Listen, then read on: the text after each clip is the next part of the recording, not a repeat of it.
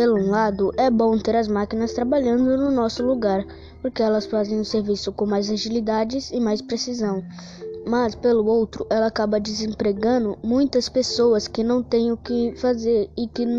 às vezes não sabem fazer outras coisas, como construir uma casa e ser médico ou fazer outras coisas. Então, as, aquelas pessoas gastam todo o dinheiro que elas têm economizado e vão para outras para grandes cidades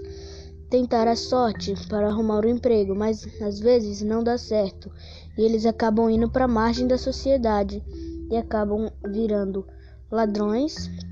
ou fazendo mal para outras pessoas e assim tentam ganhar a vida.